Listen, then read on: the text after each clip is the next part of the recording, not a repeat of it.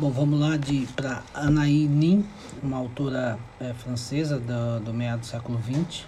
Esse livro chama A Fugitiva, é um, dos, é um livro que faz parte de uma trilogia, parece que tinha sido encomendada por um, um, um rico misterioso.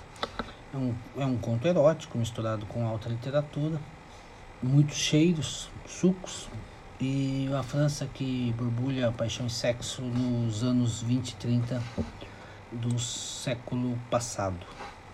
É, vale a pena, é uma autora bastante cultuada é, até hoje.